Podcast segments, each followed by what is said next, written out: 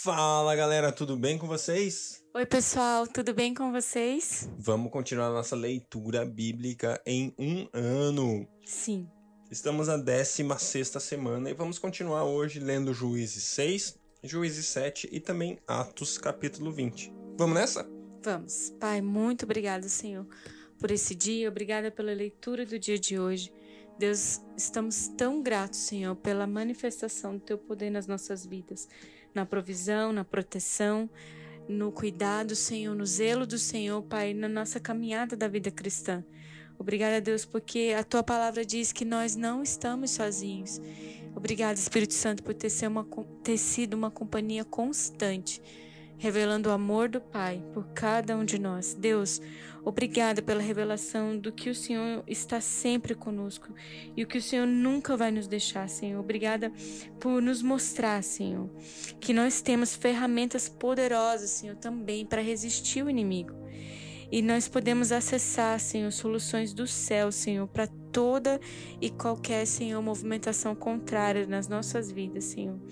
Senhor, nos ajude a acessar isso corajosamente, Senhor, porque nós sabemos que recebemos de Ti instrução, sabedoria, graça, misericórdia, favor, Senhor, e unção, Senhor, uma capacitação sobrenatural para viver aqui e hoje, Senhor, nesse caminho estreito. Obrigada, querido Espírito Santo, pela Sua presença nas nossas vidas, hoje e sempre. Amém. Aleluia. Glória a Deus. Juízes, capítulo 6. De novo, os israelitas fizeram o que o Senhor reprova, e durante sete anos ele os entregou nas mãos dos midianitas. Os midianitas dominaram Israel, por isso os israelitas fizeram para si esconderijos nas montanhas, nas cavernas e nas fortalezas.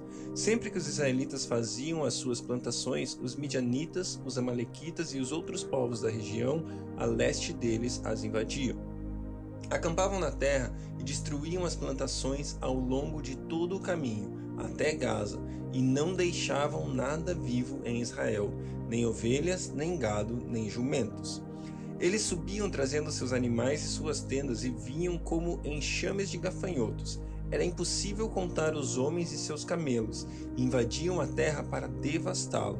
Por causa de Midian, Israel empobreceu tanto que os israelitas clamaram por socorro ao Senhor. Quando os israelitas clamaram ao Senhor por causa de Midian, ele lhes enviou um profeta e disse: Assim diz o Senhor, o Deus de Israel: Tirei vocês do Egito, da terra da escravidão. Eu os livrei do poder do Egito e das mãos de todos os seus opressores. Expulsei-os e dei a vocês a terra deles. E também disse a vocês: Eu sou o Senhor, o seu Deus. Não adorem os deuses dos amorreus, em cuja terra vivem, mas vocês não me deram ouvidos. Então o anjo do Senhor veio e sentou-se sobre uma grande árvore de Ofra, que pertencia ao Abiesrita Joás. Gibeão, Gideão, filho de Joás, estava malhando trigo num tanque de prensar uvas para escondê-los dos midianitas. Então o anjo do Senhor apareceu a Gideão e disse: O Senhor está com você, poderoso guerreiro. Ah, Senhor, respondeu Gideão, se o Senhor está conosco, por que aconteceu tudo isso? Onde estão todas as suas maravilhas que os nossos pais nos contam quando dizem: Não foi o Senhor que nos tirou do Egito? Mas agora o Senhor nos abandonou e nos entregou nas mãos de Midian. O Senhor se voltou para ele e disse: Com a força que você tem, vá libertar Israel, Israel das mãos de Midian. Não sou eu quem o está enviando? Ah, Senhor, respondeu o Gideão. Como posso libertar Israel? Meu clã é o menos importante de Manassés e eu sou o menor da minha família. Eu estarei com você, respondeu o Senhor, e você derrotará todos os midianitas como se fossem um só homem. E Gideão prosseguiu: Se de fato posso contar com o teu favor, dá-me um sinal de que és tu que estás falando comigo peço-te que não vás embora até que eu volte e traga minha oferta e coloque diante de ti. E o Senhor respondeu: Esperarei até você voltar. Gideão foi para casa, preparou um cabrito e, com uma arroba de farinha, fez pães sem fermento. Pôs a carne num cesto e o caldo numa panela. Trouxe-os para fora e ofereceu-os a ele sob a grande árvore. E o anjo, do, e o anjo de Deus lhe disse: Apanhe a carne e os pães sem fermento, ponha sobre a rocha e derrame o caldo. Gideão assim o fez. Com a ponta do cajado que estava em sua mão, o anjo do Senhor tocou a carne e os pães sem fermento. O fogo subiu da rocha, consumindo a carne e os pães, e o anjo do Senhor desapareceu. Quando Gideão viu que era o anjo do Senhor, exclamou: Ah, Senhor soberano, vi o anjo do Senhor face a face. Disse-lhe, porém, o Senhor: Paz seja com você, não tenha medo, você não morrerá. Gideão construiu ali um altar em honra ao Senhor e lhe deu este nome: O Senhor é paz. Até hoje, o altar está em Ofra dos Abisritas. Abiesritas. Naquela mesma noite, o Senhor lhe disse: Separe o segundo novilho do rebanho do seu pai, aquele de sete anos de idade despedace o altar de Baal que pertence a seu pai e corte o poste sagrado de Aserá que está ao lado do altar. Depois faça um altar para o Senhor, o seu Deus, no topo dessa elevação. Ofereça o segundo novilho em holocausto, com a madeira do poste sagrado que você irá cortar.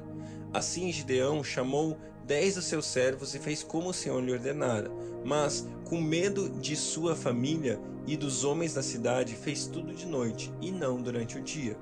De manhã, quando os homens da cidade se levantaram, lá estava demolido o altar de Baal, com um poste sagrado ao seu lado, cortado e com o segundo novilho sacrificado no altar recém-construído. Perguntaram uns aos outros: Quem fez isso? Depois de investigar, concluíram: Foi Gideão, filho de Joás. Os homens da cidade disseram a Joás: Traga seu filho para fora, ele deve morrer, pois derrubou o altar de Baal e quebrou o poste sagrado que ficava selado. Joás, porém, respondeu à multidão hostil que o cercava: Vocês vão defender a causa de Baal? Estão tentando salvá-lo? Quem lutar por ele será morto pela manhã. Se Baal fosse realmente um deus, poderia defender-se quando derrubaram seu altar. Por isso, naquele dia chamaram Gideão de Jerubaal, dizendo que Baal dispute com ele, pois derrubou o seu altar. Nesse meio tempo, todos os midianitas, amalequitas e os outros povos que vinham do leste uniram seus exércitos, atravessaram o Jordão e acamparam no vale de Jezreel. Então, o Espírito do Senhor apoderou-se de Gideão, e ele, com o toque de trombeta, convocou os abiesritas para segui-lo. Enviou mensageiros a todo Manassés, chamando as armas e também a Aser, a Jebulon e a Neftali, que também subiram ao seu encontro. E Gideão disse, disse a Deus: Quero saber se vais libertar Israel por meu intermédio, como prometeste. Vê, Colocarei uma porção de lã na eira. Se o orvalho molhar apenas a lã e todo o chão estiver seco, saberei que tu libertarás Israel por meu intermédio, como prometeste. E assim aconteceu. Gideão levantou-se levantou bem cedo no dia seguinte, torceu a lã e encheu uma tigela de água com orvalho. Disse ainda Gideão a Deus: Não se acenda tua ira contra mim, deixa-me fazer só mais um pedido. Permite-me fazer mais um teste com a lã. Dessa vez, faze ficar seca a lã e o chão coberto de orvalho. E Deus fez assim naquela noite. Somente a lã estava seca e o chão estava coberto de orvalho. Juízes 7 De madrugada, Jerubaal, isto é, Gideão, e todo o seu exército acampou junto à fonte de Arode. O acampamento de Midian estava ao norte deles, no vale, perto do monte Moré. E o Senhor disse a Gideão: Você tem gente demais para eu entregar Midian nas suas mãos. A fim de que Israel não se orgulhe contra mim, dizendo que a sua própria força o libertou, anuncie, pois, ao povo que todo aquele que estiver tremendo de medo poderá ir embora do monte de Gileade. Então, 22 mil homens partiram e ficaram apenas 10 mil. Mas o Senhor tornou a dizer a Gideão: ainda há gente demais. Desça com eles à beira d'água, e eu separarei os que ficarão com você. Se eu disser, este irá com você, ele irá. Mas se eu disser, este não irá com você, ele não irá. Assim, Gideão levou os homens à beira da água, e o Senhor lhe disse: Separe os que beberem a água lambendo-a como faz o cachorro, daqueles que se ajoelharem para beber. O número do que lamberam a água, levando-a com as mãos à boca, foi de trezentos homens. Todos os demais se ajoelharam para beber. E o Senhor disse a Gideão: Com os trezentos homens que lamberam a água, livrarei vocês e entregarei os midianitas nas suas mãos. Mande para casa todos os outros homens. Gideão mandou os israelitas para suas tendas, mas reteve os trezentos. E estes ficaram com as provisões e as trombetas do que partiram. O acampamento de Midian ficava abaixo deles no vale. E naquela noite o Senhor disse a Gideão: Levante-se, desça ao acampamento, pois vou entregá-lo nas suas mãos. Se você está com medo de atacá-los, desça ao acampamento com o seu servo pura e ouça o que estiverem dizendo. Depois disso, você terá coragem para atacar. Então ele e o seu servo Pura desceram até os postos avançados do acampamento. Os midianitas, os amalequitas e todos os outros povos que vinham do leste haviam se instalado no vale. Eram numerosos como nuvens de gafanhotos. Assim como não se pode contar a areia da praia, também não se podia contar os seus, os seus camelos. E Gideão chegou bem no momento em que um homem estava contando um seu sonho ao amigo. E ele dizia: Tive um sonho. Um pão de cevada vinha rolando dentro do acampamento midianita e atingiu a tenda com tanta força que ela tombou e se desmontou. E o seu amigo respondeu: Não pode ser outra coisa senão a espada de Gideão, filho de Joás, o israelita. Deus entregou os midianitas e todo o acampamento nas mãos dele. Quando Gideão ouviu o sonho e a sua interpretação, interpretação, interpretação adorou a Deus voltou para o acampamento de Israel e gritou: Levantem-se! O Senhor entregou o acampamento midianita nas mãos de vocês.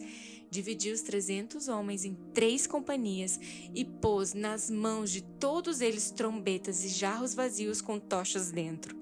E ele lhes disse: Observe-me, façam o que eu fizer, e quando eu chegar à extremidade do acampamento, façam o que eu fizer.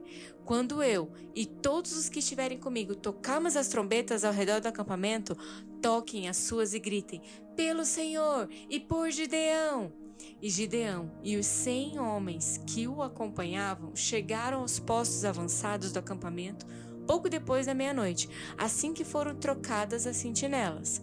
Então tocaram as suas trombetas e quebraram os jarros que tinham em mãos. As três companhias tocaram as trombetas e despedaçaram os jarros, empunhando as tochas com as mãos esquerdas e as trombetas com a direita gritavam: A espada!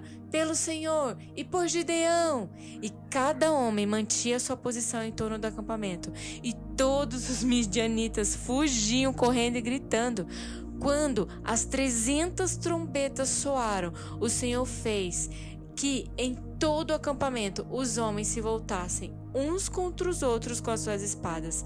Mas muitos fugiram para Betsita, na direção de Zerá, até a fronteira de Abel-Meolá, perto de Tabate. Os israelitas de Naphtali, de Assé e de todo Manassés foram convocados e perseguiram os midianitas. Gideão enviou mensageiros a todos os montes de Efraim, dizendo: Desçam, para atacar os midianitas e sequem as águas do Jordão à frente deles até Bet-Bara. Foram, pois, convocados todos os homens de Efraim, e eles ocuparam as águas do Jordão até Bet-Bara. Eles prenderam dois líderes midianitas, Oreb e Zeeb. Mataram Oreb na rocha de Oreb e Zeeb no tanque de prensar uvas de Zeeb. E depois de perseguir os midianitas, trouxeram a cabeça de Oreb e a de Zeeb a Gibeão, a Gideão, que estava do outro lado do Jordão. Atos 20 Cessado o tumulto, Paulo mandou chamar os discípulos e, depois de encorajá-los, despediu-se e partiu para Macedônia. Viajou por aquela região, encorajando os irmãos com muitas palavras e, por fim, chegou à Grécia, onde ficou três meses. Quando estava a ponto de embarcar para a Síria, os judeus fizeram uma conspiração contra ele. Por isso decidiu voltar pela Macedônia, sendo acompanhado por Sópatro, filho de Pirro, de Bereia. Aristarco e Secundo, de Tessalônica, Gaio, de Derbe e Timóteo, além de Tíquico e Trófimo, da província da Ásia. Esses homens foram adiante e nos esperaram em Troade. Navegamos de Filipos após a festa dos pães sem fermento e cinco dias depois nos reunimos com outros em Troade, onde ficamos sete dias. No primeiro dia da semana, reunimos-nos para partir o pão e Paulo falou ao povo. Pretendendo partir no dia seguinte, continuou falando até meia-noite. Havia muitas candeias no piso superior onde estávamos reunidos. Um jovem chamado Eutico, que estava sentado numa janela, adormeceu profundamente durante o longo discurso de Paulo. E vencido pelo sono, ele caiu do terceiro andar. Quando o levantaram, ele estava morto. Paulo desceu, inclinou-se sobre o rapaz e o abraçou, dizendo: Não fiquem alarmados, ele está vivo. Então subiu novamente, partiu o pão e comeu. Depois continuou a falar até o amanhecer e foi embora. E levaram vivo o jovem, que muitos consolou.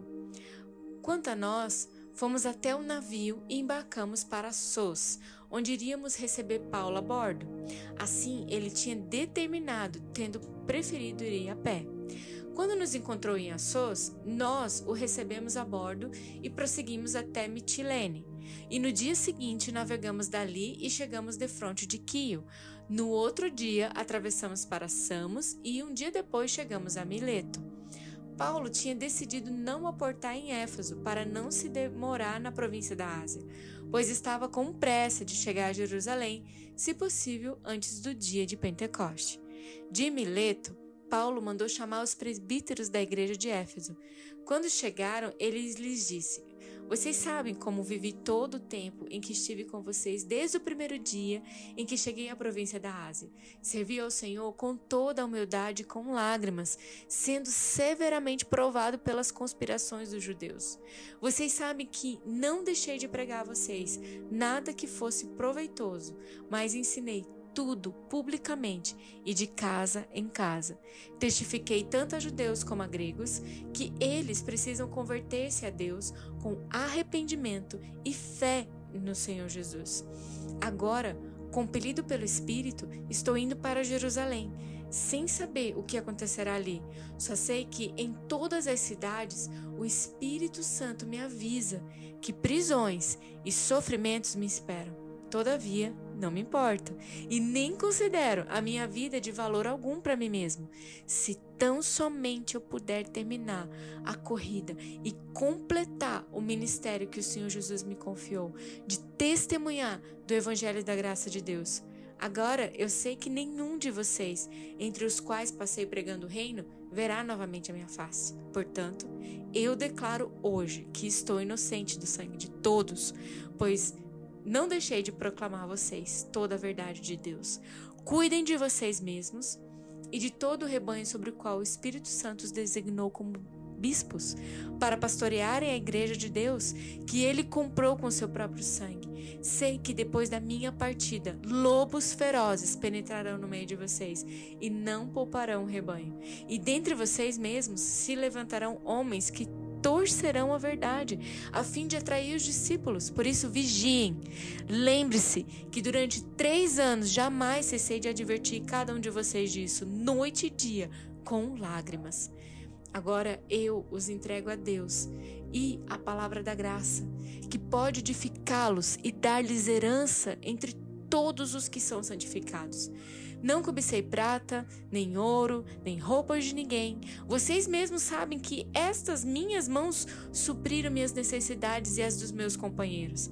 Em tudo que eu fiz, eu mostrei a vocês que, mediante o trabalho árduo, devemos ajudar os fracos. Lembrando as palavras do próprio Senhor Jesus que disse: há maior felicidade em dar do que receber. Tendo dito isso, ajoelhou-se com todos eles e orou. Todos choraram muito e, abraçando, o beijavam. O que mais os entristeceu foi a declaração de que nunca mais veriam a sua face. Então, o acompanharam até o navio.